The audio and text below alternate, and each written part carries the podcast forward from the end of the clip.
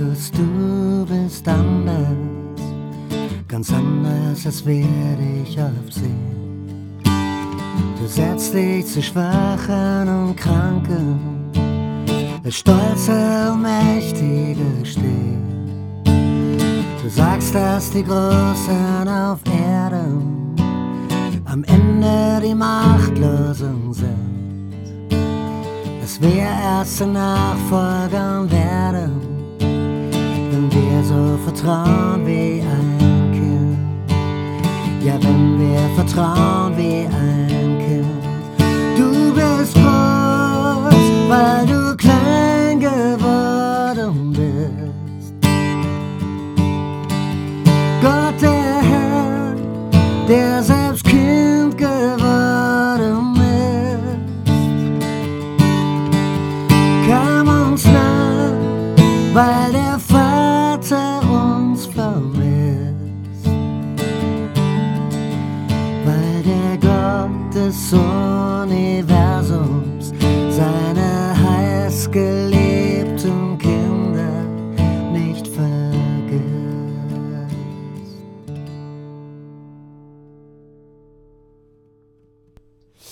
wir sind hier zusammen, uns zuzuhören, yeah. Unser einziges Verlangen ist zu lernen, Anne, von dir. Sei willkommen hier, willkommen hier, willkommen hier zur Folge 4, yeah. Anne, mein Lieber. Das war aber nice. ja, sei willkommen hier. Schön, dass du da bist. Ja, vielen Dank. Ich weiß jetzt nicht genau, ob das eigentlich schon eine Copyright-Verletzung war und Oh. wie ich damit umgehe, aber da sollen die Verlage sich äh, drum Ja, kümmern. wir, wir klären das. Wir hatten ja gute Connection zu dem, glaube ich, dem, der das Lied geschrieben hat. Hoffe ich. Und wir haben auch gute Connections jetzt zu den Verlagen. Aber, ähm, Arne, bist du, bist du ready? Geht's dir gut? Mir geht's prächtig. Ich hatte hier an der Hochschule in Kassel schon einen sehr schönen Morgen. Auch gestern den Campus-Gottesdienst fand ich ziemlich cool. Mhm. Freue mich jetzt auf den Talk mit dir. War auch eine super Predigt übrigens. Dankeschön. Äh, wir kennen uns ja schon so ein bisschen und ich finde es ganz witzig, wir haben so ein paar Sachen ähm, ziemlich gleich und äh, zum Beispiel sehr ähnliche Faszination für Lobpreis haben wir beide. Wir haben sehr früh angefangen mit Worship leiten und Ja. auch schon irgendwie diese Liebe Wie für Worship entdeckt. Auch 14, 15. Krass. Ja, da habe ich erst Schlagzeug gespielt und dann mit 17 Holy Spirit Night in München geleitet mit einem Kumpel zusammen und immer wieder in der Jugendgruppe Evangelische Allianz. Ja, ja, wilde Zeiten damals noch. Unbedingt. Und du? Du warst auch 14, Ja, ne? 14, genau. Mit 12 habe ich meinen ersten Song geschrieben. Ja. Will ich jetzt nicht vorspielen. aber äh, mit 14 dann äh, so langsam in der Jugendarbeit erstmal angefangen und dann relativ fix auch auf der größeren Bühne. Wir hatten Ja. in, so ein, man nannte das geistlichen Aufbruch an der Hauptkirche St. Petri. Ja. Äh, sind die Gottesdienste innerhalb von wenigen Jahren super stark gewachsen. Mein Vater war Pastor da. Ja. Und äh, Arne hat relativ früh angefangen, Lobpreis zu leiten. Nice. stand da irgendwie 48 Wochen im Jahr, abends vor 6, 7, 800, irgendwann dann über 1000 Leuten. Das hat schon stark geprägt, klar. Ja, krass. Wir sind beides Pastorensöhne, du hast es gerade schon gesagt. Ich finde, es klingt immer wie so eine Beleidigung. Ja. Ey, du Pastorensohn. Ja, es wird ja von manchen auch so gebraucht. Ich persönlich habe mich im Konfirmandenunterricht bekehrt. Also im Konfirmandenunterricht meines Dads, da war ich eben genau diese zwölf Jahre alt. Und zwar deswegen, weil ich mich bei Manfred Siebald noch nicht getraut habe. Wir haben beide eine Vineyard-Prägung. ja, Ähm, beide dort irgendwie auch aufgewachsen und ähm, sehr geprägt worden von der Bewegung. Geistlich-theologisch würde ich sagen, ähm, oder ich habe dein Buch gelesen und kenne ja einige Inhalte von dir. welches? Äh, auf zu neuen Ufern. Alles klar. Titel noch gerade richtig gesprochen. Ähm, und würde auch sagen, theologisch vielleicht eine ähnliche Richtung gemacht. Du natürlich mit viel mehr Erfahrung und noch viel mehr dahinter. Aber ähm, fand ich auch sehr spannend irgendwie diese ähm, dynamische Bewegung, die du auch gemacht hast in deinem Glauben. Gehen wir später auch noch ein bisschen drauf ein. Wir lieben beide Kaffee. Unbedingt. Ähm, wir sind beide etwa gleich gut im Kicker-Spielen, auch wenn ich äh, sagen muss, ich habe dich ja gestern ein bisschen gewinnen lassen. Ach, das kommt jetzt Ja, vor Zeugen gelogen, ja, oder wie? genau. Herrlich. Und wir sind beide München-Fans. Allerdings bist du von der falschen Farbe. Ja, ich habe also ich habe ich habe die erfolgreiche Farbe und du hast die Mitleidsfarbe. Ja, das ist echt traurig, gell? Naja. Aber ähm, alle anderen Sachen, du machst ja noch so viele andere Sachen. Ähm, du hast ja über 600 Songs produziert, ist das richtig? Ja, sind, sind irgendwie 60 plus Platten. Äh, da kommt schon ein bisschen was zusammen. Wahnsinn. Was ähm, kann und darf man noch über dich wissen? Arne Kopfermann, hast du noch ein paar Sachen? Ein paar hast du genannt. Ich bin verheiratet mit Anja seit 29 Jahren. Wir kennen uns, seitdem sie neun und ich 13 war, sind dann neun Jahre später ein Paar geworden. Krass. Und das ist schon, äh, das gehört schon sehr zu meinem Leben dazu. Ich komme aus dem Norden, also aus Hamburg eigentlich, bin da aber weggezogen und zwar nicht, weil ich äh, musste und auch hm. nicht, äh, weil es da doof ist.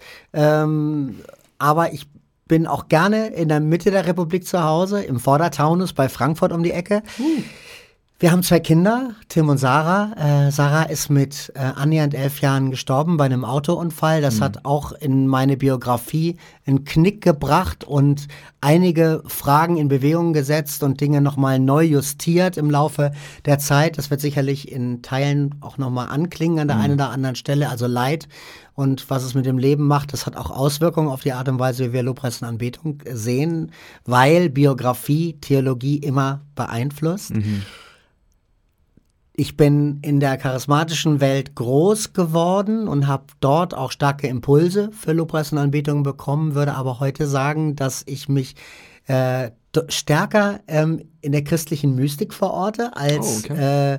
äh, äh, in, in einer charismatischen Prägung, die mhm. in Teilen noch da ist, aber wo, wo auch ja differenziert an manchen Stellen ich mich abgrenzen musste und mhm äh, habe bewusst mir auch eine Gemeinde gesucht, in der beides äh, Platz hat, sowohl mhm. äh, eine Offenheit für den Heiligen Geist, aber auf der anderen Seite auch ein Verständnis, dass Nähe Gottes und Unverfügbarkeit Gottes miteinander sich die Waage halten müssen in unserem Verständnis und auch in unseren Erwartungen, in den Vorstellungen, was wir Leuten mhm. so vor Augen stellen, wie sie mit Gott umgehen. Ja. Äh, also ja, gibt, gibt noch vieles zu erzählen. So habe ich dich auch ähm, kennengelernt, so ein bisschen über diesen Artikel, warum ich kein Charismatiker mehr bin.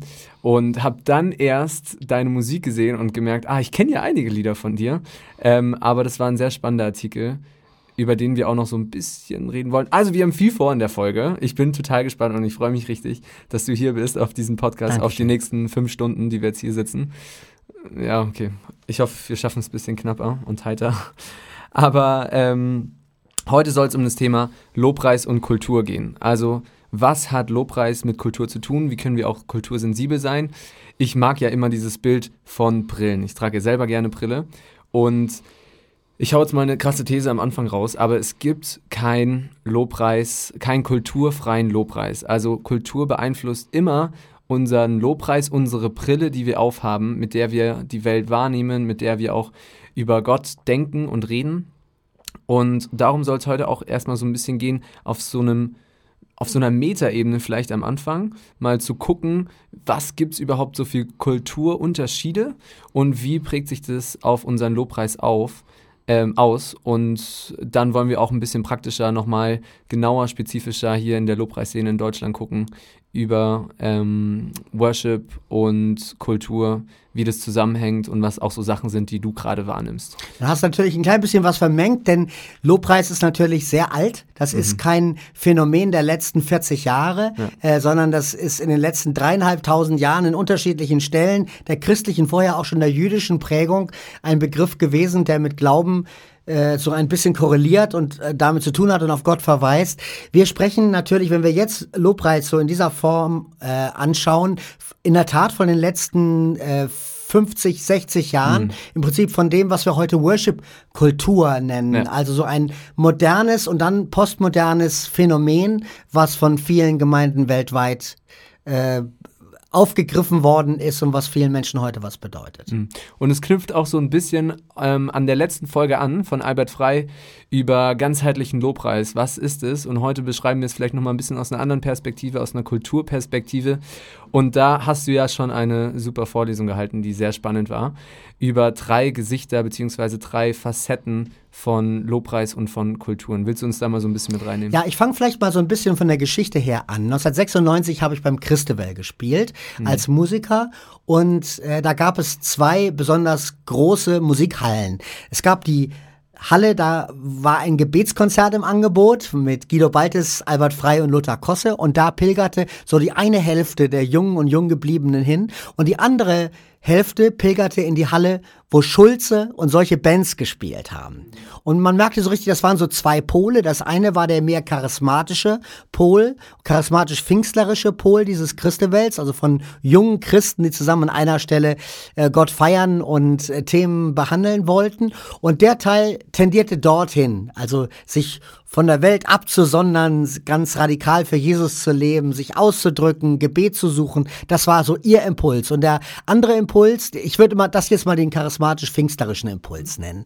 Und äh, in der anderen Halle waren so die Jugendlichen, die wollten im Jetzt sein, die wollten Leben aufnehmen, die wollten schwitzen zum Beat der äh, Drums und der äh, lauten Gitarren und äh, wollten das Gefühl haben, am Leben zu sein, das Leben umarmen. Und das waren fast noch wie zwei unterschiedliche Ausdrücke, die nicht so recht zueinander finden wollten. Und dann kam das Jahr 2000 ungefähr und so ein erstes Verschmelzen, wo evangelikale und charismatische Strömungen miteinander zusammengewachsen sind und wo man auf einmal gedacht hat, okay, vielleicht ist Lobpreis und Anbetung in diesem Worship-Kultur-Sinne das Klebemittel, was diese sehr unterschiedlichen Prägungen zusammenbringt. Mittlerweile haben wir eine Kultur, in der Worship dominant ist, in der es kaum einen Gottesdienst gibt, wo nicht 90, 95 Prozent der modernen moderneren Gottesdienste geprägt ist von diesem Phänomen Worship und, äh, und andere Themen, die von Schulze und Konsorten angesprochen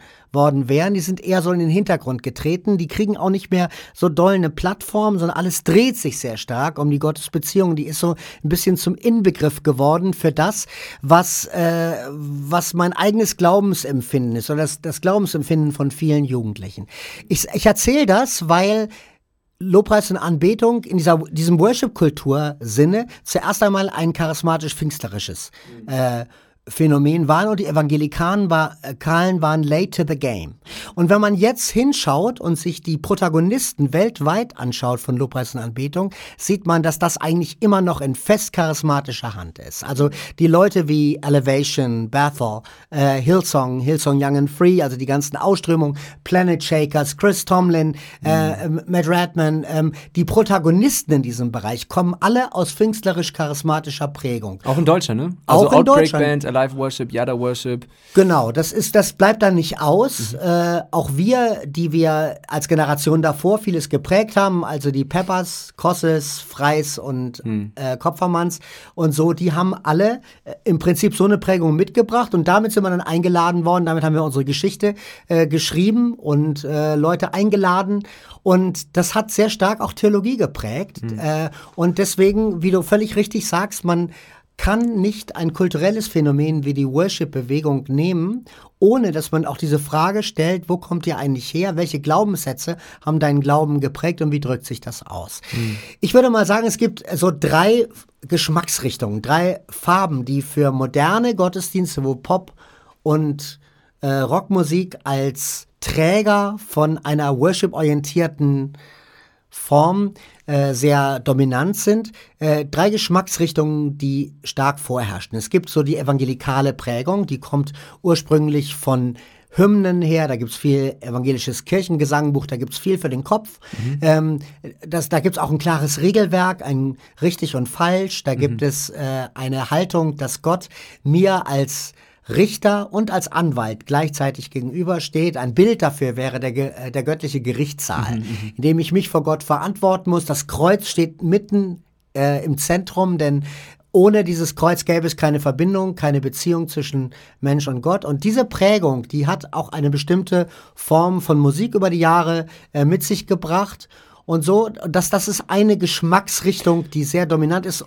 Ja. Und dazu, ähm, wir haben so ein bisschen das Feedback bekommen, auch so Begriffe, Begrifflichkeiten ein bisschen zu erklären. Vielleicht kannst du uns kurz reinnehmen, was meinst du mit Evangelikalen? Beim Evangelikalen geht es darum, ähm, dass Leute sagen, wir glauben, dass Jesus für uns gestorben ist und auch verstanden ist. Wir mhm. glauben, dass er unser Leben prägt. Wir glauben an einen Himmel, äh, auf den wir zusteuern und der das Ziel unserer Reise ist. Wir glauben, dass Jesus uns prägt, dass Nachfolge mhm. eine Folge ist, dass wir, dass wir Jünger und Jüngerinnen Christi werden wollen, mhm. wenn wir äh, Jesus als unseren Herrn und Erlöser annehmen und wir glauben, dass, äh, dass das bedeutet auch unser Leben darauf auszurichten, gehorsam mhm. zu sein und ja. so weiter. Das sind wichtige Faktoren. Und auch ein Bibelverständnis, ein sehr heiliges Bibelverständnis, das sehr wichtig ist, oft auch ähm, jetzt dazu eintönig zu sagen, verbal inspiriert, also irgendwie wortwörtlich zu verstehen, aber es geht schon in eine Richtung, die Bibel hat einen sehr hohen Stellenwert, wo man versucht, sehr getreu nach der Bibel zu leben. Genau, und wenn man es äh, jetzt genau äh, beschreiben will, dann muss man sagen, dass Charismatiker auch letztlich ein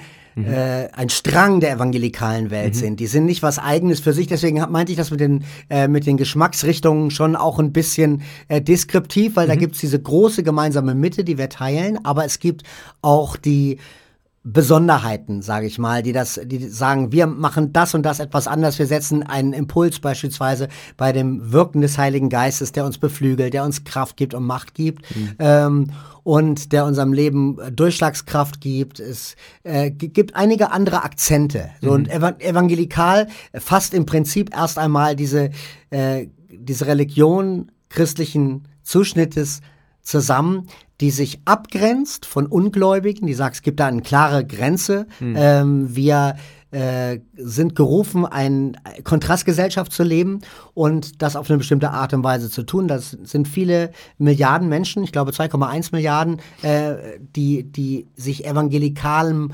Christentum zugehörig fühlen. Das ist mittlerweile auch ein bisschen ein äh, Schimpfwort geworden in manchen mhm. Kreisen, weil man damit zum Teil eine Vermischung von Politik und Glaube mhm. verbindet, Seit wie Trump beispielsweise auch. in den USA, genau. genau. Äh, und so, also es ist durchaus ein Begriff, der auch ein bisschen mit Vorsicht zu genießen ist, mhm. aber viele Leute würden mal sagen, ein, ein Teil unserer Grundprägung, der Pietismus als ja. eine Form, gehört da auch noch hin können wir jetzt nicht zu sehr ins Detail gehen. Ja, aber super, danke. Das also die erste Farbe, so evangelikal. Genau. Ja. Mhm. Nennen wir die mal rot. Also okay. das hat jetzt nichts mit Politik zu tun, nichts mit, äh, okay. äh, mit parteipolitisch, also nichts mit SPD oder so. Sondern ja. einfach, nennen wir die mal rot. Okay. Und dann gibt's so diese grüne Farbe, diese grüne Geschmacksrichtung des Glaubens. Und äh, während die rote Farbe sehr stark von dem Thema äh, kommt äh, und es auch sehr westlich geprägt ist, wer ist schuld? Mhm Wer bezahlt dafür und wie können wir irgendwie mit, mit Gott leben? Mhm. Es, äh, diese, die, diese nächste Farbe, die grüne Farbe, die charismatische Farbe, die geht sehr stark von so einem Mächteverhältnis aus. Also es gibt eine sichtbare und eine unsichtbare Welt. Es gibt einen guten Gott und einen bösen Teufel. Der böse Teufel funkt in unser Leben hinein äh, und böse Mächte sind da. Es gibt vieles in der unsichtbaren Welt, was wir hier nicht sehen können. Das ist aber alles miteinander verbunden und wir sind Teil dieses Geschehens. Wir finden darin statt. Wir finden Schutz bei Gott. Wir finden Perspektive bei Gott. Wir sind auch irgendwie sowas wie eine Armee, die loszieht, um äh, die guten Werte Gottes äh, in die Welt zu tragen. Wir verstehen uns mit so, so einem, äh, in so einem Sinn, wollen die Welt um uns herum verändern und mhm. im besten Fall noch die ganze Welt verändern. Und das gelingt manchmal besser, aber wir sind auf jeden Fall auf der Seite des Siegers und der bricht in diesen Bereich der Gottlosigkeit und des Teufels ein. Mhm. Und äh, das wollen wir tun. Wir wollen das freudig tun. Wir wollen es tun in dem Bewusstsein, dass wir auf der Seite des Stärkeren sind und so weiter. Das ist so diese Farbe, die mhm. ähm, sehr stark im Worship repräsentiert ist. Mhm, ja. Äh, und dann gibt es noch, ich nenne die jetzt mal gelb, so eine, so eine postmoderne Farbe, die sich die Welt anschaut, die unterschiedlichen Sphären, in denen wir uns bewegen. Hm. Und die sagt, das ist mir alles zu vollmundig. Das ist mir zu äh, triumphal, wie, wie, wie ihr euren Glauben seht, oder zu den Roten vielleicht sagen, das ist mir zu gesetzlich, das ist mir äh, zu steif, da, da ist nicht äh, was drin. Vor allem seid ihr mir viel zu abgeriegelt gegen Leute, die anders denken, mhm. die anders empfinden, gegen Randgruppen, gegen Menschen anderer sexueller Orientierung, gegen Menschen, die äh, die es bei euch nicht, nicht schaffen, aufgenommen zu werden, wo Jesus doch jeden gesehen hat. Wir wollen wir wollen gerne über Glauben reden fragmentierter. Wir wollen mhm. unseren Mund nicht so voll nehmen. Wir wollen gerne, dass der Glaube äh, unseren, dass, dass das, was wir behaupten äh, und unsere Taten äh, sich in der Realität so ein bisschen widerspiegeln. In der Realität ja. widerspiegeln, dass wir unser geistliches Konto nicht überziehen, genau, ja. wenn wir bestimmte Sachen behaupten. Wir wollen nicht von denselben Superlativen von unserem Glauben reden, wie wir von Gott reden. Mhm. Und das findet auch andere Formen. Sie sagen auch, es gibt nicht nur Jesus, der am Kreuz gestorben ist in der Bibel. Es gibt auch den Gott, der Menschen von den Hecken und Zäunen einlädt. Ähm, es gibt den Gott, der sich für Gerechtigkeit einsetzt. Es gibt mhm. den Gott, der die Witwen und Waisen sieht. Es gibt äh, den Gott, der Brot vermehrt, wo Armut ist und wo äh, Menschen in physischer Not sind. Mhm. Äh, und, und das muss auch in unserer Frömmigkeit, in unserer Spiritualität zum Ausdruck kommen. Und um das nochmal so ein bisschen praktischer vor Augen zu haben, kannst du da mal so ein paar Worship-Lieder nennen in diesen drei verschiedenen Farbeinteilungen, die auch ein bisschen bekannter sind, wo man jetzt so ein bisschen auch eine Einteilung hat und sieht, in welche Richtung es geht? Ja, in der roten Welt ist es ganz klar, das sind viele Lieder, die über das Kreuz handeln, die äh, Theologie beinhalten. So ein Lied wie von Graham Kendrick kommt und seht Gottes Sohn äh, von äh, ein anderes Lied, mein Gott, wie liebst du mich, du gabst dein Leben, dass ich der Schuldige frei sein kann. Also Lieder, die diese zentralen Inhalte des Glaubens vermitteln, dass äh, was die Grundlage für mein Leben ist, dass ich neu geworden bin. Mhm. I am a new creation, no more in condemnation, here in the grace of God I stand. Also Lieder, die die Gnade betonen. Gnade allein macht es möglich, äh, vor deinem Thron zu bestehen. Mhm. Äh, Lieder, die in, in die diese Farbe ähm, betonen, diese Aussage äh, betonen, dass wir freigesprochen sind und dass es die Grundlage für unsere Beziehung ist. Für grüne Lieder würde ich so Sachen nennen wie Break Every Chain, There's Power in the Name of Jesus to break every chain, There's an Army rising up, mm. diese Bilder, die, äh, die, die sagen, wir sind als Kirche sozusagen Heilsbringer in die Welt hinein. Das ist auch so ein, so ein Sendungsverständnis, was damit einhergeht, was mit dem Missionsbefehl natürlich korreliert. Waymaker, you're here, healing every heart. Mm. Äh, I worship you, you're, you're touching every heart. Das ist so ein Verständnis, wenn wir beten und wenn wir in Lobpreis eintreten, dann kommt Gott mit seiner mächtigen Gegenwart und das wird Dinge verändern, weil es so ist.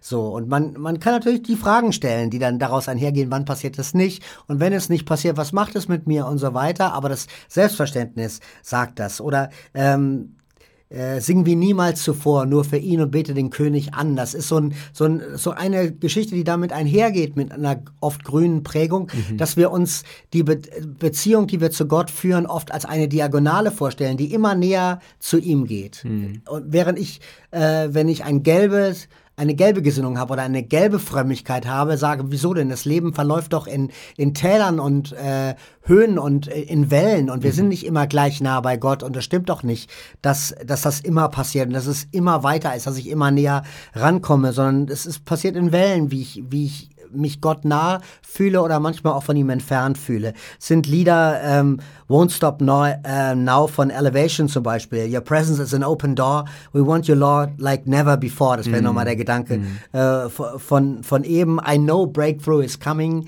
äh, heißt es dann weiter im Lied. By faith I see a miracle. Mm. So dieses Ergreifen von dem, was noch in der unsichtbaren Welt ist und mm.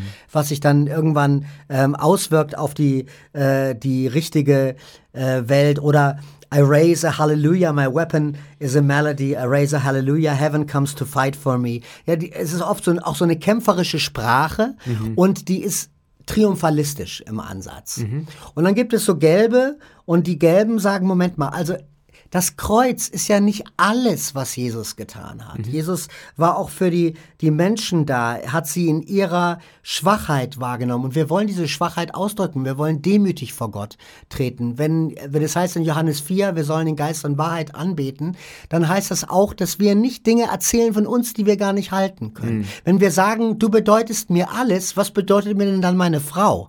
Nichts? Oder, oder, oder was, was heißt denn das eigentlich? Mhm. Was heißt dieses euphorische ähm, alles oder nicht, schwarz oder weiß, Sekt oder Selters? Äh, wir wollen gerne, dass das andere auch vorkommt. Also mhm. Äh, ich erinnere mich an ein Songwriting Camp. Ich oute mich so ein klein bisschen als jemand, der in den letzten Jahren doch stärker Richtung Gelb auch tendiert hat und mhm. auch solche Lieder schreiben will. Und es kam jemand auf mich zu, ein lieber Kollege, der hat gesagt, ich möchte ein Lied über Wunder schreiben. Mhm. Der kommt so ein bisschen aus der grünen Ecke und seine erste Zeile war, du tust Wunder. Mhm. Und meine Zeile war, manchmal können wir sie sehen. Ja. Und das drückt genau diese Spannung aus zwischen Voll. dem, was, was verfügbar ist, was, äh, was Gott ausmacht, was in seinem Willen ist, was er uns auch in der Bibel offenbart hat, und dieser Erkenntnis, dass das nicht immer greift, nicht immer spürbar und sichtbar wird. Und mhm. dass wir damit leben müssen, mit dieser Erkenntnis, dass Gott mir nicht in dem Maße zur Verfügung steht, dass er Reizreaktionsschemata folgt. Die gelbe Welt will das sagen. Die will sagen, es gibt 256 Stufen zwischen äh, schwarz und weiß, mhm. 256 Graustufen. Und, äh, und die machen ganz viel von unserem Glauben aus. Und Leben, das Leben ist nicht immer loszuziehen und die Welt zu verändern, sondern manchmal mhm. bedeutet es, treu zu sein, um mein kleines Kind zu Hause zu versorgen und das Gefühl zu haben, mein Glaube ist so gerade über der Wasser, äh, Grenze, dass ich nicht untergehe, aber auch da finde ich meinen Ausdruck der Anbetung und der ist dann kleinlauter und äh, der Ausdruck ist fragmentierter, aber trotzdem äh, macht das etwas mit mir und tut meinem Glauben gut. Mm, du hast es jetzt gerade richtig gut deskriptiv beschrieben, aber auch schon so mit einer Meinung und deinem eigenen, dass du äh, dich so ein bisschen geoutet hast, immer mehr gelben ähm, gelbe Farbe, gelbe Nuance damit reinzubringen. Ähm, würdest du sagen, es braucht aber alles drei für so einen ganzheitlichen Lobpreis? Oder würdest du gerade sagen, oh, diese grüne Farbe, die ist gerade so überbetont, dass du gerne das Gelbe mehr dir wünschen würdest im Also zuallererst mal würde ich sagen, äh, meine große Empfehlung, wenn ihr euch von diesem Podcast eine Sache merkt, mhm. wäre das für mich der Satz, redet so viel ihr könnt und mögt und das glaubt, davon, dass Gott perfekt und vollkommen ist. Redet von Superlativen, wenn es um Gott geht. Mhm. Redet nicht von Superlativen, wenn es um euren Glauben und euren Glaubensausdruck geht, um eure Hingabe geht, weil ihr dem nicht gerecht werden könnt. Wir Menschen sind Menschen und wir bleiben untreu. Einer dieser klassischen Sätze, wenn wir doch untreu sind, bleibst du doch treu, weil du dein Wesen nicht verleugnen kannst. Wir können unsere Aussagen verleugnen. Wir stehen nicht immer zu dem, was wir sagen und je voller wir den Mund nehmen, desto wahrscheinlicher ist es, dass wir dem nicht mit unseren Taten gerecht werden können. Man kann sagen, okay, das machen wir trotzdem, weil es ist ja äh, nur eine Willenserklärung, aber mir wäre das das zu wenig. Ich würde sagen, es ist wichtig, das auch auszudrücken, damit Menschen nicht irgendwann in den Gewissenskonflikt kommen, dass sie Lieder singen müssen, die so schwarz-weiß ausgedrückt äh, ihre Hingabe Gott entgegenschleudern und sie sagen, aber mein Leben gibt das nicht her und die Erfahrung äh, gibt das nicht her und wahrscheinlich liegt es an mir und sich den Kopf zermatern, Herz und Hirn zermatern, warum das nicht so hinhaut. Und in Wahrheit war das andere nur überzeichnet und wenn man es ganz ehrlich sagt und ein bisschen direkt Schlager ist. Schlager ist überzeichnete Realität. Schlager ist etwas zu nehmen, was es in der Welt gibt und es mhm. ein bisschen farbiger zu machen, ein zu bisschen mehr aus wahrscheinlich auch. zu schmücken, genau. Mhm. Und da würde ich schon sagen, es braucht nicht alles, es braucht diese Überzeichnung nicht. Okay. Der Glaube braucht die Überzeichnung nicht, um seine Macht zu halten, sondern im Gegenteil, wenn der Glaube nur dargestellt wird als das, was er ist, was wir Menschen sind und was Gott ist, dann reicht das schon aus dafür, dass Gott seine Macht entfalten kann, weil er sagt ja in seinem Wort, er ist in den Schwachen mächtig. Und äh, wir wollen aber gerne genauso stark sein wie Gott oder diese, diese Stärke eigentlich oft widerspiegeln. Und das sehe ich schon kritisch. Ich denke, dass da eine Lernerfahrung liegen kann, die zum Teil aber auch kulturell bedingt ist. Denn in Amerika ist alles marvelous. Mhm. In, in Amerika ist alles geil. Mhm. Ja, alles. Es war der geilste Tag, den ich seit langer Zeit gehabt habe. Ja. Und so. Was the best day ever. So. Ja. Und, und das ist auch eine, das ist eine kulturelle Geschichte. Das Voll. ist da auch überall so. Und die Schreiber dieser Lobpreislieder, die aus dieser Kultur kommen, schreiben auch ein bisschen von dieser Perspektive. Und das Ganze kommt aber jetzt nach Deutschland auf eine andere Kultur, die differenzierter ist, die deutscher ist, was einem manchmal ja auch auf den Geist geht, dass es so ist. Und das ist für manche Leute ein großer Konflikt und andere, gerade in der Jugendkultur, die sagen, nee, ist aber fantastisch, Radikalität, höher, schneller, weiter. Wir wollen genauso, wir wollen irgendwie noch progressiver und äh, eindringlicher leben als die Menschen in der Erwachsenenwelt, die vieles relativieren, aber ganz schön lau sind, wenn man mhm. mal ehrlich ist. Genau. Und in, in dieser, da war ich auch. Turn ja. or Burn. Turner Burn ist. Hatte ich auf meinem Federmännchen Ja, da ließ er sich ganz viel zu, zu sagen. Und äh, alle aus der Landeskirche waren damals für mich lauwarm. Und die Charismata, Charismatiker, das waren die einzigen, die da wirklich on fire waren. Ja. ja, die Speerspitze des Glaubens sozusagen. Ja, genau. Und Radikalität ein ganz wichtiges Thema auch für den Lobpreisbereich, auch für die charismatische, vielleicht auch für den grünen Lobpreis, wie du schon gesagt hast. Ähm, und dein Wunsch einfach nicht in diesen ganzen Superlativen, die meistens aus einer anderen Kultur kommen, die ein bisschen zu reflektieren vielleicht. Das wäre schon mal ein guter ja, Schritt. Ja, lebe ne? radikal mit deinen Taten. Mhm. Aber sag nicht, ich bin radikal mit meinen Worten und das mhm. ist dann wie so eine self-fulfilling prophecy, dass ich auch wirklich so lebe. Die Worte machen noch nicht die Taten. Ja. Und die Worte sind auch, die können auch ganz schön arrogant sein ähm, in, in, in einem gewissen Zuschnitt. Die muss man mir ja auch abkaufen. Und wenn man sie mir dann nicht mehr abkauft, dann ist großes, äh, großes Problem in der Haus. Und es ist ja auch eine Riesenspannung. Also in der Praxis kenne ich das ja, auch im theologischen Bereich, diese kulturellen Prägungen, auch diese christlich-kulturellen Prägungen, wie evangelikal, charismatisch, ähm, postmodern und so weiter. Ähm, wenn man das jetzt irgendwie praktisch umsetzt, würden wahrscheinlich viele sagen, weil das eben noch nicht so dieses Verbindende ist, sondern weil es oft dann doch irgendwie eine Abgrenzung und ein Lagerdenken ist und so weiter. Ähm, und oft auf ein paar Seiten sogar der Glaube abgesprochen wird. Vielleicht würden die ein paar, um es jetzt nicht zu pauschalisieren und so, aber vielleicht würde der grüne Lobpreis oder dieser kulturelle Background vielleicht öfter diesen gelben Background als zu liberal, zu ach, alles zu locker, es gibt irgendwie gar keine richtige Wahrheit mehr und alles verschwimmt und ist so schwammig, ist so lauwarm. Während die Gelben sagen würden zu den Grünen, ey, bei euch ist es alles viel zu schwarz-weiß, viel zu einseitig, viel zu ähm, radikal und fundamentalistisch und Zu so weiter, manisch triumphal. Weil Genau. das Leben eben nicht eine Sieges, ein Siegeszug nach dem nächsten Mhm. ist, sondern da ganz viele Leiterfahrungen und Brüche Mhm. und Verluste auf dem Weg liegen und die ja irgendwie auch mit ins Bild passen müssen. Die können nicht rausgehauen äh, ge äh, werden. Ein Gelber würde zum Beispiel den Grünen sagen, sag mal, Du denkst doch auch, dass die Psalmen das Urbuch von Gebet und Lobpreis sind, oder? Mhm. Und du kannst ja auf die Frage, weil es eine rhetorische Frage ist, nur ja, glaube ich schon, äh, sagen. Aber die Grünen haben da andere Sätze im Ohr. Die, Mhm. die Gelben würden sagen, ist dir bewusst, dass 65 von 150 Psalmen in der Bibel Klagepsalmen sind und dass du ganz oft nur das Ende der Geschichte erzählst, aber nicht den Weg dahin, während die Psalmen den Weg nicht aussparen. Aber du hast ihn wegrevidiert, weil er nicht so sexy ist, wie die, wie die anderen Aussagen, die Aussagen des Vertrauens, die Aussagen, die bei Gott ankommen und die sagen, am Ende behältst du doch die Oberhand. Und man kürzt so ein bisschen ab und das Abkürzen führt für manche dahin, dass sie denken, okay, das heißt, in deiner Vorstellung, in der Perfect World,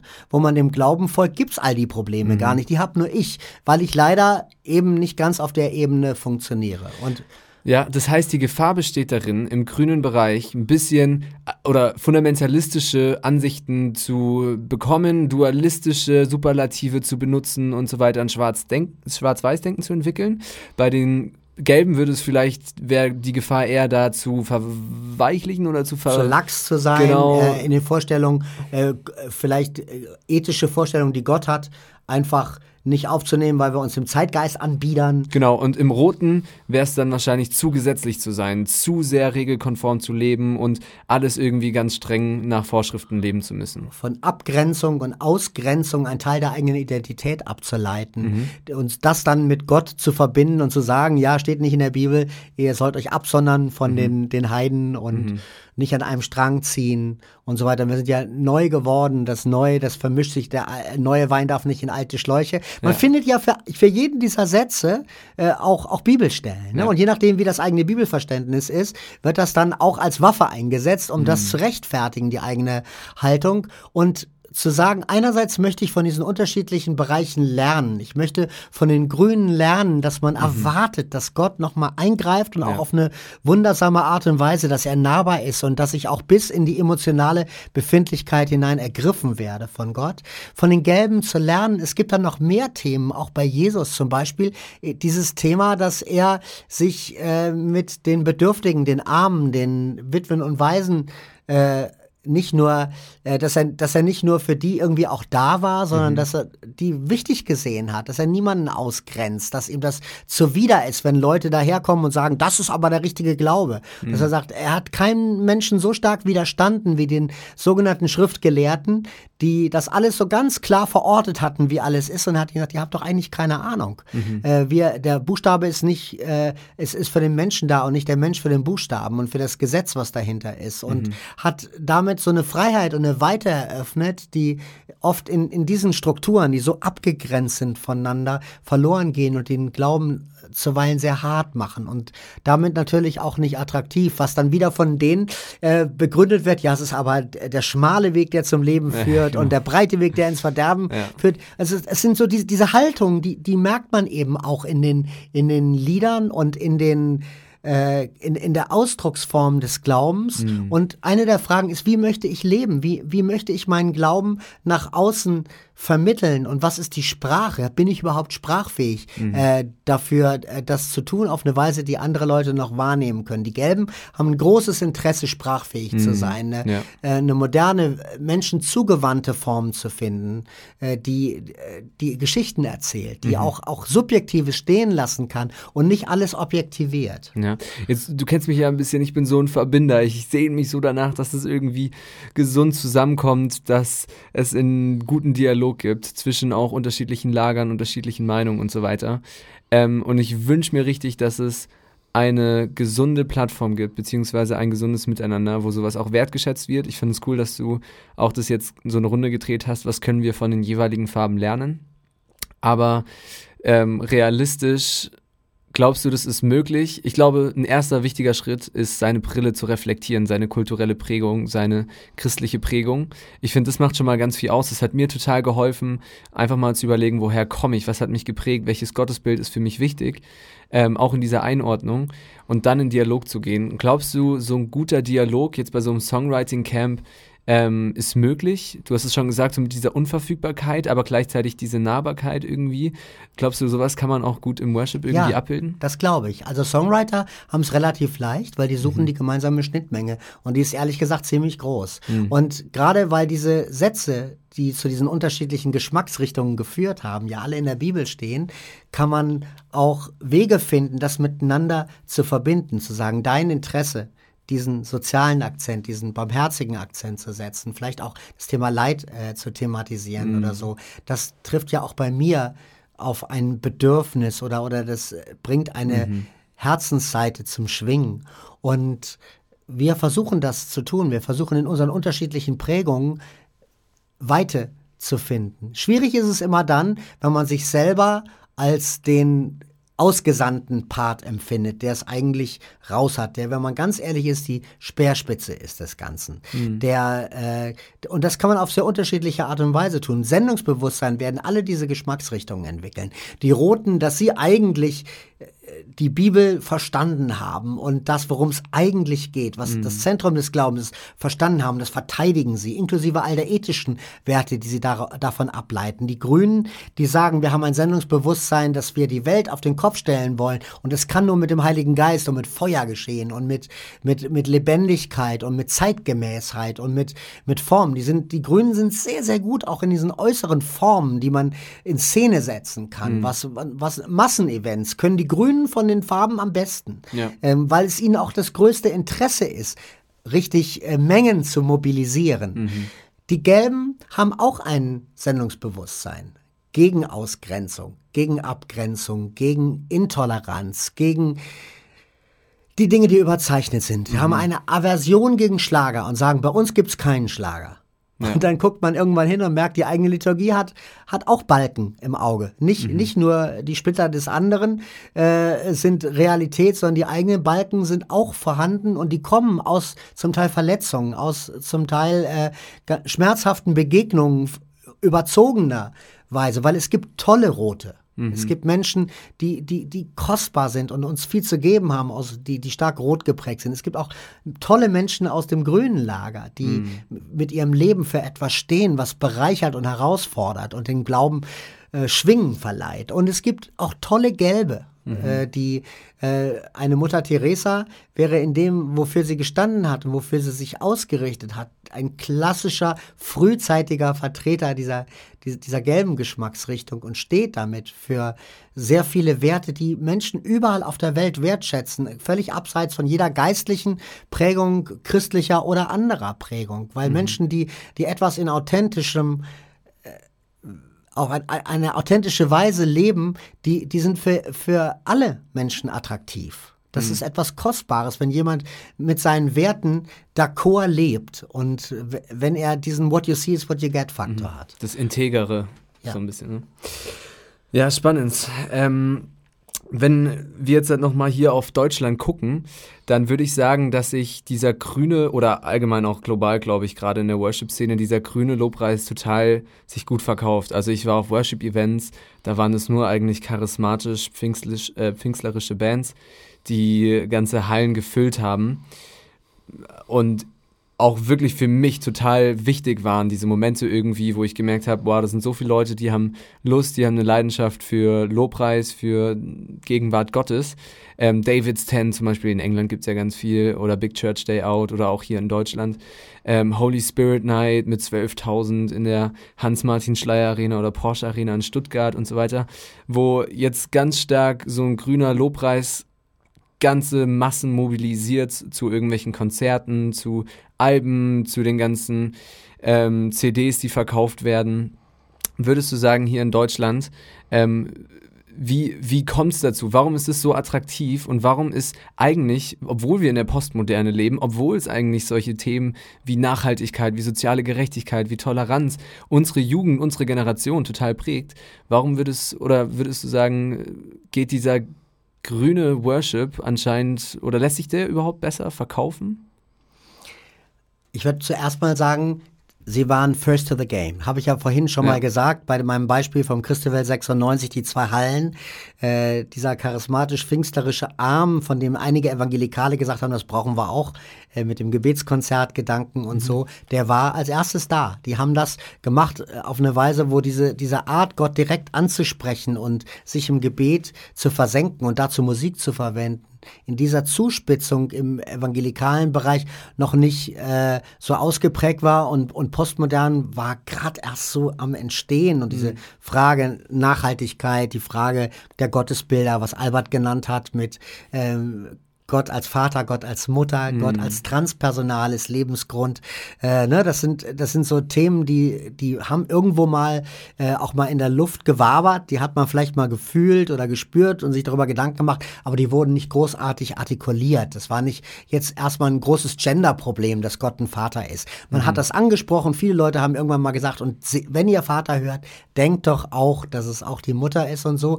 Aber dass da auch ein Mangel ist in dieser diesem Bild, in dem patriarchalischen Menschen, was dahinter steht, das wurde ja gar nicht so angeguckt. Also sie waren first to the game. Ja. Das, das war so, äh, so ein Ding. Das zweite ist, äh, sie haben, sie haben damit geprägt und, äh, und diese Prägung, da muss man erstmal was entgegensetzen. Mhm. Ja, man muss, muss erstmal was finden, wo die Leute sagen, okay, das ist ein Alternativansatz, den ich auch mag. Jetzt würde ich mal sagen, es gibt noch keine definierte gelbe Worship-Kultur. Mhm. Es gibt noch nicht genug Protagonisten, die gesagt haben, wir wollen so schreiben, wir wollen diese Themen, also Schöpfung bewahren und den Schöpfer ehren, dass das zwei Arme sind, zwei Seiten einer Medaille sind, die man in, in gleichem Maße in den Blick nehmen muss. Das, dazu wollen wir Songs schreiben, das wollen wir in unserem Lobpreis ausdrücken. Mhm. Die Micha-Initiative, die mhm. das versucht hat, Gerechtigkeit, äh, soziale Gerechtigkeit, auch das Abst Stellen von, von Menschenhandel und mhm. ähnlichen Dingen in, ins, ins Rampenlicht zu rücken, eine Aufmerksamkeit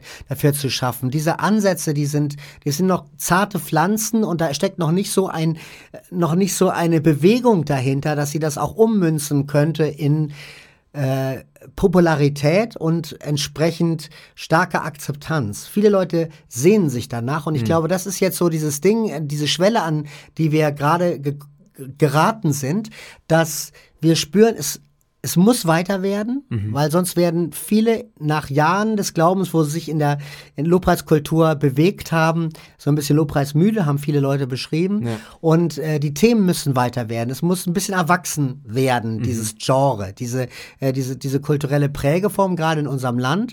Und wir müssen Dinge entwickeln, die diesem starken grünen Themen Dinge an die Seite stellen und die Songs müssen so gut sein, dass sie standhalten können. Nur mhm. hatte man es im, im Mitte der 90er Jahre ein bisschen einfacher, weil es weniger Alben gab, die fast alle Gemeinden über kurz oder lang als Songs äh, äh, übernommen haben. Nochmal zur Erinnerung, zuerst im charismatisch-pfingstlerischen mhm. Lager. Da war die Vignette noch hier richtig aktuell und cool, ne? Absolut. Jeder wusste, was Vignette ist und heute weiß es kein Schwein. Und Hosanna Integrity Music war vielleicht das wichtigste Label, ja. äh, was darüber hinaus Lobpreislieder irgendwie an den Start brachte und es gab halt schon ein paar Protagonisten. Hillsong war so gerade im Entstehen, mhm. aber wenn du acht Alben aus dem Ausland kanntest und du kanntest vier, fünf Alben aus Deutschland aus dem Jahr, dann mhm. wusstest du, was man in dem Jahr gesungen hat. Und wenn du auf eine Konferenz gegangen bist, dann haben die Leute mhm. alle die Lieder mitgesungen. Das ist so die Zeit, aus der keiner ist wie du. Ich singe dir ein Liebeslied. Äh, Herr, öffne du mir die Augen. Solcher Lieder mhm. kommen, die jeder noch kannte. Come now is the time. Come now is the time to worship. Komm jetzt so groß die Zeit. Ist der Herr. Genau. So groß ist der Herr ist noch ein bisschen später sogar noch. Okay. Das ist in dem Ausläufer dieser Zeit. Aber wir leben durch die Globalisierung, durch Streaming und so in der Zeit, wo jedes Jahr 300, 400 Alben nach Deutschland kommen und wo die Leute den Überblick verlieren. Und mhm. wenn sie äh, nicht mehr genau wissen, welche Lieder sie eigentlich beibringen sollen, äh, dann verwenden sie äh, die Klickzahlen als größten Motivator. Mhm. Dann gewinnt halt der Song, der 200 Millionen Klicks hat. Da ist die Wahrscheinlichkeit am größten, dass der Song auch in deiner Peer Group ein bisschen wahrgenommen wird, dass man ihn gut findet oder so. Und, und die, diese größten Klickzahlen, die sind ne, geprägt von den Protagonisten, von mhm. denen, die als erstes da waren. Ja, klar. Und siehst du da auch eine Parallele zum Erwachsenwerden? Also wir machen ja auch irgendwie mehr und mehr Erfahrungen. Du hast es vorhin angesprochen, als Jugendliche sind wir oft in so einer christlichen Radikalität, aber später im Leben machen wir Erfahrungen, bei dir ja auch in deiner Biografie, die dir gezeigt haben, okay, das passt gar nicht zu meiner Lebensrealität wirklich und dieses Emotionale vielleicht ist dir gar nicht mehr so wichtig und mehr Themen, die vielleicht in diesem, Worsh äh, in diesem gelben Worship mehr vorkommen, die sind dir auf einmal wichtiger geworden. Würdest du sagen, das ist grundsätzlich auch so eine Parallele zum Erwachsenwerden? Ja. So ein Shift? Das, natürlich hat es was damit zu tun. Ich nenne es auch mündigen, mündig glauben lernen. Mhm. Also zu sagen, ich, äh, ich lasse gewisse Sätze hinter mir, die in gewissen Phasen meines Lebens, vielleicht auch in der frühen Phase, als ich Babychrist war, mhm. noch eine große Bedeutung hatten für mich, aber wo ich merke, okay, ich muss da jetzt andere Sätze hinstellen, weil diese Sätze so nicht mehr greifen, nicht mehr passen, mhm. äh, ergänzungsbedürftig mhm. sind. Und das passiert in jedem Fall, das passiert in fast jeder Biografie eines Menschen, dass man gewisse Sätze hinter sich lassen muss, weil man an sie so nicht mehr glaubt, sondern sie müssen zumindest modifiziert werden. Mhm. Das passiert, aber Nochmal wieder Kultur. Mhm. Kultur bedeutet, dass Menschen bis 23, 24 so im, im breiten Durchschnitt extrem auf der Suche sind nach coolem neuen Zeug, was keiner singt, was keiner hört äh, und sich sehr prägen lassen, auch von, von solchen Geschichten, neben den bekannten Songs, die man alle kennt. Und mhm. ab diesem Punkt haben die meisten schon ihren Geschmack gefunden und hören eigentlich nur noch dasselbe in Grün weiter. Und wenn du dich also weiterentwickelst und äh, mündigen Glauben so definierst, dass du dich von bestimmten Sätzen entfernen musst, mhm. heißt das nicht zwingend, dass du dir dann auch andere Musik suchst. Mhm. Weil deine Musik besteht schon. Du hast dann schon so das Grobe, äh, was, was dich inspiriert, gefunden und suchst dir nicht unbedingt Songs, um das zu flankieren, was du da an Veränderung selbst durchgemacht hast, sondern hörst vielleicht einen Podcast mehr. Also mhm. es ist nicht zwingend auf der Musikebene und das ändert nicht zwingend was dran, wenn du eine Kultur hast von den Leuten, die das zwar cool finden, Neues zu entdecken, aber die sind noch sehr auf dem Trip, höher, schneller, weiter, radikal, leidenschaftlich, äh, darf gerne auch ein bisschen überzogen sein, mhm. aber es muss voller Leben und Inbrunst sein. Mhm. Äh, so, während die Leute, die sagen, es, äh, wir wollen gerne, dass alles ein bisschen differenzierter ist, mhm. dass es, dass, dass auch das Fragmentierte des Lebens, die Brüche des Lebens, die Verletzungen, die Verlusterfahrungen und so auftauchen können, die suchen nicht zwingend neue Musik, um das auszudrücken. Die sind mhm. da nicht so kämpferisch. Deswegen braucht es, glaube ich, Musiker, die schon eine gewisse Lebenserfahrung hinter sich haben und die sagen, ich möchte sowas Neues prägen. Und deren Lieder müssen dann so cool werden, ja dass die Kiddies und die Leute, die in der Generation noch stark am Suchen sind, die am Prägen sind, die Gatekeeper, die die Songs aussuchen mhm. und sagen, an dem Song komme ich nicht vorbei. Ich ja, glaube, dass gut. es nur so gehen wird. Ja, voll, voll wichtig. Und gleich ein Beispiel, du hast ja auch eine Spotify-Playlist gemacht und du hast es ja auch auf dem Herzen, sowas mehr und mehr irgendwie zu etablieren und sowas auch zu shapen, so eine Kultur. Ähm, kannst du, wo findet man die? Auf Spotify? Arne Kopfermann, ne? Ja, heißt die, die heißt Anbetung, Fragen und Trost. Ja. Und das wäre so eine Playlist, die Themen in den Blickwinkel nimmt, die man nicht zwingend in allzu vielen hm. Worship-Songs findet, aber die an den Rändern flankieren, wo man zum Beispiel sagt, wie kann ein Ausdruck von Leid und mhm. von Leiterfahrung äh, in einem Lobpreiskontext stattfinden? Die mhm. ist eine Frage, die hat mir beim Hossa Talk der Jakob Friedrich zum Beispiel mal gestellt. Ach, cool. Arne, wie, wo sollen denn Lieder über Leid im Lobpreis einwurzeln. Da habe ich mhm. gesagt, es gibt eine perfekte Stelle, das ist das Abendmahl, weil es der Ort ist, wo wir feiern, dass Gott sich bis ins Äußerste mit uns identifiziert hat, dass er uns verstehen kann, weil er selbst durch den ganzen Mist durchgegangen ist, die Gottesferne, die äh, zutiefst verletzt, beschämt äußerlich mhm. und so weiter. Also alle Schattierungen von menschlichem Leid sind irgendwie in, in Christi Weg zum Kreuz äh, auch mit enthalten und aufgenommen. Das ist ja dieses besondere Moment und wir könnten dieses Moment nutzen, um es nicht nur aus der Siegerperspektive zu äh, beschreiben. Mhm. Christus hat dem Tod seinen Stachel gezogen, er hat die Macht des Todes durchbrochen, er hat äh, die, die Sünde ähm, hinter sich gelassen und die wurde ins äußerste Meer geworfen und so, sondern auch zu sagen, Christus ist so sehr mein Bruder und mein Freund geworden, mm. dass er all den Mist, all den Schlamassel, all die Verlassenheit, all die Einsamkeit, selber erlebt hat. Sogar die Trennung von sich selbst. Gott musste von Gott getrennt sein. Ein Paradoxon, was niemand richtig beschreiben kann, aber was ein wunderschönes Bild dafür ist, dass, dass Jesus nicht gesagt hat, pass mal auf, ich äh, ein paar Schritte lasse ich aus, weil ich ja Gott bin, mm. weil ich ja rein bin. Und das finde ich herrlich, dass es, dass es diese Möglichkeiten gäbe, dass wir auch diese wunderbare Gabe, Albert hat da so toll drüber gesprochen, äh, der Liturgie, die die mhm. Kirchen über viele Jahrhunderte entwickelt haben, mit Gloria und Kyrie, mhm. mit, äh, ja, mit, mit, diesem, mit dem Schuldbekenntnis, mit dem Segen, mit äh, Credo, der, Glaubensbekenntnis. Genau, mit dem Glaubensbekenntnis, mhm. mit der Anbetung, mit den Dingen, die wir teilen mit den Generationen vor uns und den Dingen, die wir heute für uns formulieren mhm. müssen, damit sie Leben gewinnen können. Dass es einhergeht und dass wir davon lernen, dass mhm. die Lobpreiskultur, die jüngere, die meint, keine Liturgie zu haben, obwohl sie natürlich eine hat, ja. weil das ja alles bestimmten Regelmäßigkeiten folgt, was ja. sie machen, die drei, vier Songs in der Reihenfolge, mit den Duren, die äh, das zusammenbinden und so weiter. Da ist ja ganz viel Liturgie, auch Voll. wenn man es nicht so nennt, äh, dass, dass Leute sagen, okay, wir wollen schauen, dass, dass die unterschiedlichen Facetten des Lebens zum Ausdruck kommen im Gottesdienst. Mhm. Und Jay beschreibt es ja auch ganz cool, hast du ja auch gerade angesprochen, in seinem Buch. Ähm, ist das Gott oder kann das weg? Ne? Da ja. sagt ja auch dieser Samstag zwischen Karfreitag und dem Ostersonntag diese Spannung irgendwie auch auszuhalten und dass es ein ganz wichtiger Aspekt ist bei uns in, im Worship, der auch mehr und mehr irgendwie mit reingehört und den wir auch erleben. Also jeder von uns erlebt irgendwie Leid, die einen mehr, die anderen weniger. Aber im Worship hat man das Gefühl, es wird manchmal so ein bisschen ausgeklammert und das finde ich ein bisschen schade. Und da, glaube ich, gehört es auch zu einem ganzheitlichen Worship dazu, diesen Aspekt halt mit reinzunehmen.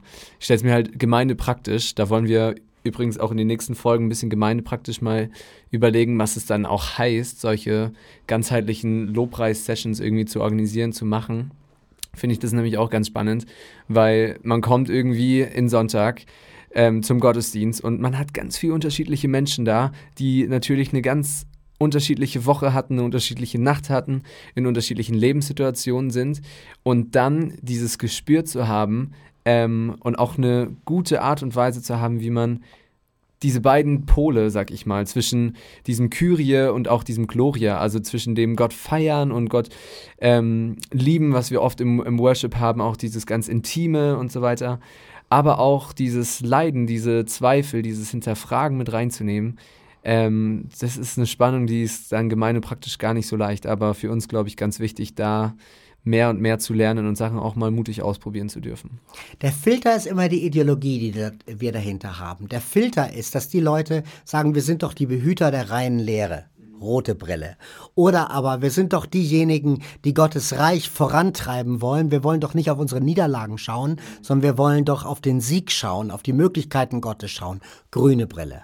Oder die, die Perspektive zu sagen, es gibt so viele Menschen am Rande, so viele Menschen, die verletzt worden sind von einer falschen Gesetzlichkeit, so viele Menschen, die überfordert worden sind von einem falschen Triumphalismus. Wir wollen ihnen doch eine ehrliche Ebene geben, die ihnen sagt, so kann ich Glaube empfinden, so wird das für mich real und ist nicht überzogen. Gelbe Brille. Dass diese Ideologien immer auch Abgrenzungen in sich tragen. Und das ist auch verständlich, weil man hat ja eine Geschichte, die man hat und deswegen geht man oft auch von einem Punkt von einer roten Sicht in eine grüne Sicht über oder in eine gelbe oder bewegt sich in, in Kreisen. Die Wahrheit ist, alle diese Pole haben etwas für sich. Und wenn man es wie eine Pyramide darstellen würde und würde ein X machen zwischen diesen drei äh, Polen, dann wäre das nie nur auf einer Seite, sondern es würden unterschiedliche Einflüsse und Gedanken zueinander kommen. Und damit muss man erstmal seinen eigenen Frieden machen, aber auch schauen, wie du vorhin auch gesagt hast, ich will mich erstmal verorten. Ich möchte erstmal verstehen, was mich eigentlich zu dem Glauben gebracht hat, zu der Spiritualität gebracht hat, die ich habe. Und nun ist der nächste Schritt zu sagen, kann ich das gleichschalten, was ich selber persönlich empfinde, alleine mit der Lobpreiserfahrung meiner Jugendarbeit oder meiner Gemeinde, äh, meiner Kirche. Äh, und daraus abzuleiten, das würden alle in unserer Kirche genauso sehen, ist ja schon mal wieder eine Engführung, weil Menschen auch dort unterschiedliche Biografien mitbringen und der eine vielleicht deutlich grüner ist und der andere vielleicht deutlich roter ist in seiner Entwicklung, aber die fühlen sich aus anderen Gründen wohl und äh, können sich dort beheimaten, ja, also mhm. ähm, verheimaten. Ich weiß gar nicht, wie heißt, heißt das Wort richtig. Die können dort eine Heimat finden. Ja. So, so wollen wir es mal sagen. Ja. Ja, spannend. Du, ähm, wir müssen uns langsam so dem Ende zuneigen. Ich finde es super interessant. Eine Frage, die mich noch total interessiert, ist, über die haben wir auch gestern geredet. Ähm, Gerade in der Corona-Zeit, wo jetzt einfach so viel Gottesdienste online gestreamt werden, wo es auch allgemein in unserem Worship-Kontext immer professioneller wird, weil es immer mehr irgendwie auch so ein, ich sage mal in Anführungszeichen, so ein Marktmodell gibt. Wir kennen den Worship aus Reading von der Bethel Church, von der Elevation Church, von Hillsong, vom ICF und so weiter, die ganz richtig gut professionell ähm, gemachten Worship einfach haben, der einfach super klingt auf dem Album, auf YouTube und so weiter. Und dann haben wir auf einmal als 100 Mann und Frau große Gemeinde im Gottesdienst und merken, ah, das klingt ja überhaupt nicht so. Und äh, wie hat sich da diese Worship-Kultur, wie würdest du sagen, hat sich die verändert in dieser Corona-Zeit oder was ist so eine Herausforderung, ähm, mit der wir uns irgendwie auch gerade schwer tun in der Worship-Szene? Also zuallererst mal gibt es ganz viele Gemeinden in Deutschland, die haben sich nie einen Gedanken darüber gemacht, dass ein Gottesdienst in Bild und Ton übertragen wird, zeitgleich zu unserem Gottesdienst bis Corona kam und diese Notwendigkeit bestand zum ersten Mal in meiner Lebzeit. Ich denke mhm. mal, dass es bei den meisten Menschen auch so ist, die nicht gerade aus dem Bereich kommen, wo der Glaube nicht offen auslebbar ist wo man das nicht mehr durfte, wo man nicht mehr hingehen durfte. Mhm. Und äh, wo es also die einzige Möglichkeit gab, über die Medien, über YouTube und Konsorten, den Gottesdienst in die Wohnzimmer zu bringen, weil sonst hätte es halt keinen Gottesdienst gegeben, sondern nur eine private Gebetszeit. Mhm. Das war für viele Leute von 0 auf 100 eine Veränderung. Die haben dann notdürftig erstmal gelernt, okay, das ist eine Kamera, okay, das ist die Plattform, mit der du das ins Netz bringst, manchmal mit einer Perspektive. Und die haben sich dann gefragt, ja, warum klingen denn so viele Gottesdienste so viel besser?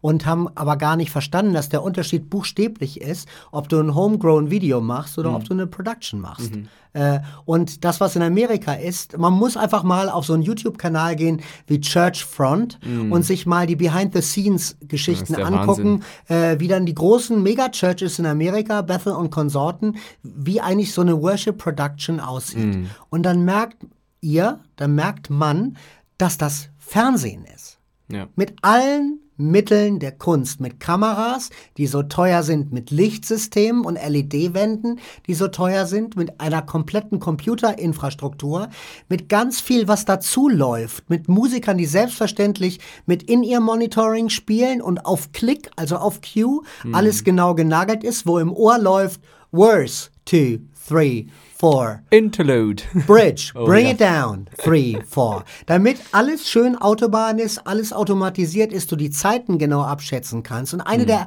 ersten Fragen, die man stellen muss, ist das eigentlich der Lobpreis, den ich in meiner Gemeinde mit meiner Größe, mit unserer Prägung machen will? Hm. Möchte ich gerne so, äh, möchte ich gerne in CD-Format Musik machen und veröffentlichen. Das eine ist ja, dass es so gut klingt. Mhm. Ähm, in der äh, Live-Übertragung, im Livestreaming, aber das andere ist, ist das mein Verständnis von Lobpreis? Ja, genau. Was macht es mit dem Lobpreisleiter, wenn du in eine leere Halle spielst und du hast drei Kameras und du bist äh, ein bisschen dazwischen, zwischen dem Wunsch, Gott anzuschauen und Lieder zu spielen, die eine Atmosphäre schaffen, in der Gott Menschen berührt und auf der anderen Seite zu gucken, sehe ich gut aus, hm. habe ich die Augen geschlossen oder habe ich sie auf? Hast du Vers die Hände oben? Verspiele ich mich? Genau. Also mache ich dieses klassische Vorturner-Ding, mhm. äh, mit dem, äh, wa warum denken vielleicht viele und schauen sich gewisse Livestreams an.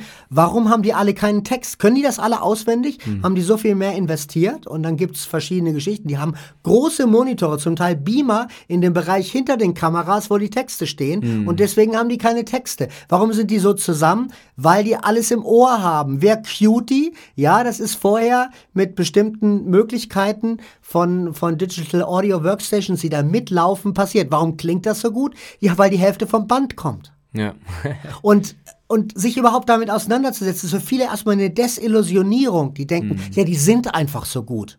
Ja. Viele Leute denken das äh, und merken dann, nein, das ist, da steckt wahnsinnig viel Anspruch dahinter. Es gibt Gemeinden, die haben einen Staff von 20, 30 Leuten, die angestellt sind und nichts anderes machen in der Woche als den nächsten großen Event, den Gottesdienst, der dann vielleicht in äh, fünf- oder zehnfacher Weise so ausgeführt wird, vorzubereiten und äh, zu den Leuten zu bringen. Und Churches, die dann äh, die Tochtergemeinden haben, die die Predigt streamen, da ist alles von vorne bis hinten durchgecued, damit um 10.02 Uhr die Predigt beginnt, um 10.20 Uhr in die lokale Location zurückgeschaltet wird wird, damit da der Gottesdienst weitergeht. Hm. Und man muss die Frage stellen, was für eine Gemeinde wollen wir sein? Können wir das? Können wir das von der Manpower? Hm. Wollen wir das?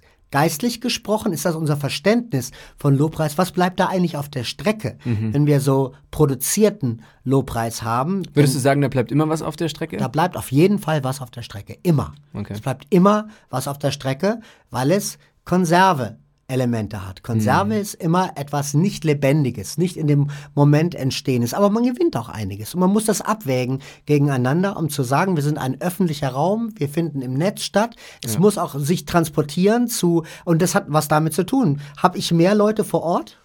Oder habe ich mehr Leute im Stream sitzen? Wenn mhm. ich mehr Leute im Stream sitzen habe, dann muss mein Augenmerk darauf gerichtet sein, dass das dort richtig gut rüberkommt, dass mein Gottesdienst dort richtig gut rüberkommt. Mhm. Aber in vielen Gemeinden ist es im Moment so, dass die Leute warten auf den Stream, der um 11 Uhr Punkt beginnt. Mhm. Und es ist wie, als wenn du einer Fernsehübertragung beiwohnen würdest. Da unterhalten sich die Leute auch ab 11.57 Uhr, äh, 10.57 Uhr nicht mehr, mhm. weil sie ja wissen, die nächsten drei Minuten und dann passiert das und das und da läuft niemand durchs Bild, weil das würde ja im Stream doof aussehen. Fragen, die wir uns vor Corona nie gestellt haben. Das mhm. heißt, da sind ganz viele Dinge damit äh, verbunden, die man jetzt klären muss als Lobpreisleiter. Für wen machen wir das?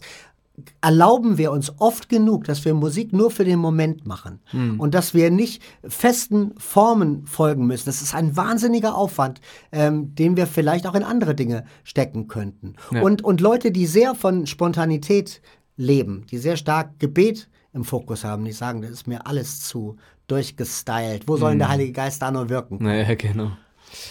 Da kam ich ja her, so von diesem Pure Worship, Gitarre und eine schlichte Besetzung und dann so voll den Fokus irgendwie auf Gott, auf den Heiligen Geist, auf die Gegenwart Gottes, auf diese Atmosphäre und dann ähm, kam ich in eine größere Gemeinde mit diesen ganzen Cues, Interlude, First. Ähm, und das war schon eine Umstellung, aber ich glaube, wie du es auch gut gesagt hast, kann man es so ein bisschen abwägen. Und manchmal ist es total praktisch, vor allem jetzt in Corona-Zeiten, wenn alles online gestreamt wird, auch noch eine gewisse ist jetzt kein Muss, nicht falsch verstehen, aber eine gewisse Pro Professionalität, vielleicht auch der falsche Begriff, aber eine gute Qualität auch irgendwie zu haben und auch im Worship-Team zu etablieren, in der Worship-Kultur auch zu etablieren, die gleichzeitig aber auch sensibel dafür ist, was man irgendwie verlieren könnte oder was dabei drauf geht. Eine letzte Frage, die ich habe, die mich noch sehr interessieren würde. Wir haben jetzt viel auch über kulturelle, christliche kulturelle Backgrounds gesprochen, über das Charismatische, über Evangelikal, über das Postmoderne. Ähm, was wäre so für dich, wenn wir jetzt so ein Patchwork-Worship hätten? Also so ein Patch-Worship vielleicht. Weiß nicht, ob das ein guter Wortspiel ist. Aber so ein Patchwork-Worship, da kannst du dir aussuchen, welche Sachen du von wo pickst. Und auch vielleicht ganz praktisch, wo einfach du gerade stehst, was du mit deiner Musik machen willst. Ähm, könntest du das irgendwie definieren, dass du von diesem einen ähm, das rausziehen willst, von dem anderen das äh, lernen willst und so weiter? Ich finde, Albert hat es in seinem letzten Podcast schon ganz schön gesagt, dass er von der katholischen Kirche zum Beispiel äh, die Mystik gelernt hat, das Unverfügbare Gottes anzuschauen. Mhm. Ich würde da vielleicht hinzufügen, ich würde gerne von Thésée lernen, dass man sich in einem kleinen Kehrreim versenken kann in einem Adoramus Te Domine, was natürlich seine Entsprechung auch in dieser grünen Welt hat, wo man einfach nur Jesus singt oder, mhm. oder bestimmte Dinge, die einen so ganz fokussieren, einen sich versenken. Das hat für mich nichts mit mantraartiger Wiederholung zu tun, sondern einfach mit Fokus. Das hat die Kirche über Jahrhunderte getan. Das ist überhaupt keine Erfindung der Worship-Kultur. Also dieses Ankommen, bis ich wirklich meine Gedanken von all den Dingen um mich herum, von den tausend Sinneseindrücken weglenken kann und auf Jesus fokussieren kann. Dinge, die helfen, die mhm. gleichzeitig sagen, dieser Gott steht mir in seiner Größe nicht zur Verfügung, um nochmal dieses Bild zu bemühen, bemühen von C.S. Lewis. Wir haben ein Schälchen und gehen ans Meer und wir tauchen unser, unser, unser Förmchen oder unser mhm. Schälchen ins Meer und sagen, das ist das Meer. Und das stimmt und es stimmt nicht. Und so ist es auch, wie wir uns Gott annähern. Wir empfinden etwas, wir sehen etwas, wir nehmen etwas wahr von ihm und das ist Gott, aber es ist nicht Gott in seiner Ganzheit, in seiner ganzen Form, wie er wirkt, so wenig wie wir in dem kleinen Förmchen oder Schälchen das ganze Meer haben, sondern ein bisschen Salzwasser drin haben, was aus diesem großen Meer kommt, mhm. was bis hinter den Horizont reicht und so weiter. Also zu sagen, es gibt diese Seite und die findet ihren Ausdruck. Es findet einen Gott-Ausdruck, den wir nicht verstehen müssen, um ihn äh, anzubeten oder um es mit Evelyn Underhill zu sagen, wenn Gott klein genug wäre, um ihn verstehen zu können, wäre er nicht groß genug, um ihn anzubeten. Mhm. Das möchte ich, dass das ausgedrückt wird in Liedern und dass es ein, so ein Staunen gibt über einen Gott, den ich nicht fassen kann. Das ist eine Facette, die ich mir wünsche für mein Patchwork Worship, von dem du äh, gerade gesprochen hast. Ich wünsche mir diese, diese Erfahrung von Nahbarkeit. Ich wünsche mir, dass es so Werte gibt, so, so Schlüsselsätze des Glaubens, an denen ich mich festhalten kann, gerade in den harten Zeiten, dass Gott mein Ursprung ist und mein Ziel ist und dass ich auf ihn zulebe, dass das schönste Fest noch vor mir liegt, dass mm. es so eine mm. ewige Perspektive gibt, die nie bröckelt, dass ich mich nicht so sehr in meinem Leben verliere, dass ich mir nicht auch bewusst machen würde, dass die Spanne meines Lebens vielleicht 50, 60, 70, 80 Jahre ist, mhm. aber dass die viel längere Zeit die Zeit ist davor und danach, in der Gott anders Leben mit mir teilen wird und es wird super spannend sein, das herauszufinden. Ich möchte gerne, dass es diese Lebensbejahung gibt, um dem mm. Martin Luther Gedanken zu folgen. Wenn morgen die Welt untergehen würde, würde ich heute noch ein Bäumchen pflanzen, was sagt, ich, ich preise den Schöpfer für sein wunderbares Werk, aber ich bewahre als diese sogenannte Krone der Schöpfung auch, das bin ich äh, der Bulldozer, mhm. der die Schöpfung platt macht in seinen vielen äh, Varianten. Ein Thema Nachhaltigkeit, was einfach wahnsinnig äh, on vogue ist, aber nicht, weil es on vogue ist, sondern weil es dazugehört, weil mhm. es ein Ausdruck von Anbetung ist, das zu bewahren, was Gott geschaffen hat, Menschen zu sehen, Andersartigkeit wahrzunehmen, Diversität zu umarmen. Das sind für mich Dinge, das sind Werte, das, ist, das hat etwas mit, mit Gottes Charakter Charakter zu tun, ähm, seinem Wesen zu tun, dass, dass das vorkommt in unserer Frömmigkeit und dass wir Menschen diese Brücke schlagen, dass wenn ich nur aus Gnade errettet worden bin, dass jeder andere Mensch auch das Recht hat, nur aus Gnade errettet zu werden. Hm. Egal, welche sexuelle Orientierung er hat, egal, welche Ausrichtung er hat, politisch gesehen, ob ich das total schräg finde, hm. weil er beispielsweise die AfD wählt. Ich ja. muss auch einen, einen, einen Christen lieben können, der die AfD wählt. Hm. Ich muss auch einen Christen lieben können, ähm, der, der Waffen toll findet und meint, das müsste man mit dem Glauben äh, verbinden. Und äh, ich muss akzeptieren, dass da drüben in Amerika, in einer Megachurch, wo die Leute das Opfer einsammeln mit einer Shotgun in der Hand, weil so viel Geld zusammenkommt, dass sie meinen, man müsste das Opfer, die Kollekte, mit Waffengewalt schützen. Hm. Äh, dass das auch Menschen sind, die Gott liebt und sieht und dass der auch mit ihnen Beziehungen haben will. Auch wenn es mir absurd vorkommt. Voll. Und diese, diese, diese Unterschiede zum Armen und zu sagen, mein Glaube darf viel weiter sein und es ist meine Enge, hm. die das äh, in Frage stellt. Es ist nicht Gottes Enge. Ja. Das, das wären so Dinge, die würden für mich in einer, in einem Lebensstil zusammenfließen, der dann auch seinen Ausdruck in Songs findet. Geil. Klingt mega attraktiv, finde ich. Ähm, und genau diese Richtung finde ich total spannend und wünsche ich mir auch total für die christliche Szene. Und zum Beispiel eine Metapher, die du auch benutzt in deinem Buch Auf zu neuen Ufern, von diesem Glauben, der, ähm, oder diese Metapher mit dem H2O, der wie Wasser ist, der auch mal so einen Hammer im Leben aushält und vielleicht einen neuen Weg findet, so ein auf zum neuen Ufer, so einen neuen Weg irgendwie drumherum findet, aber auch nicht so hart ist und so festgefahren wie so ein Eisblock und auch nicht so gasförmig und dann irgendwie ganz weg und gar nicht so wirklich. Äh, waberig, nicht greifbar. Waberig, genau. Und das mag ich total an dir, dass du da irgendwie auch in deiner Person diese Offenheit mitbringst, diese Dynamik ähm, und da irgendwie so einen großen, weiten Horizont auch in deinen Worship mit einbeziehst. Das ist ein ähm, schönes ähm, Kompliment, vielen Dank. Ja, voll gerne. Also vielen, vielen Dank für alle deine Antworten. Vielen Dank, dass du hier in der Podcast-Folge äh, so viel gute Inhalte geteilt hast. Danke, dass du so viel guten Impact auch in der Worship-Szene gehabt hast die letzten Jahre, ähm, dass du diese Lobpreiskultur hier in Deutschland mitbestimmst auf so positive Art und Weise und für die gute Vorlesung. Für deine tolle Art einfach, Arne. Dankeschön. Du hast ja auch einen Song geschrieben, Bewahren, der ist auch auf dieser Spotify-Playlist, die ihr euch anhören könnt und auf dem letzten Feiert Jesus-Album. Den werden wir jetzt noch als Outro hören. Also vielen Dank, Arne, dass du hier warst und bis bald. Es war Tschüss. meine Freude, vielen Dank. So wie wir leben zählt, nicht nur fürs Hier und Jetzt, weil Unbedachtsamkeit die Welt nach uns verletzt. Wir halten uns zurück, wir werden selten laut. Wir haben schon zu oft und lange weggeschaut. Wir sehen dein Gesicht in allem um uns her. Die Schöpfung zu bewahren ist auch ein Schritt zu dir. Wir wollen was du gibst, bewahren, was du liebst, solange die Welt sich dreht. Wir wollen bewahren, was du tust, bewahren, was du schufst. Es ist noch nicht zu spät, es ist noch nicht zu spät.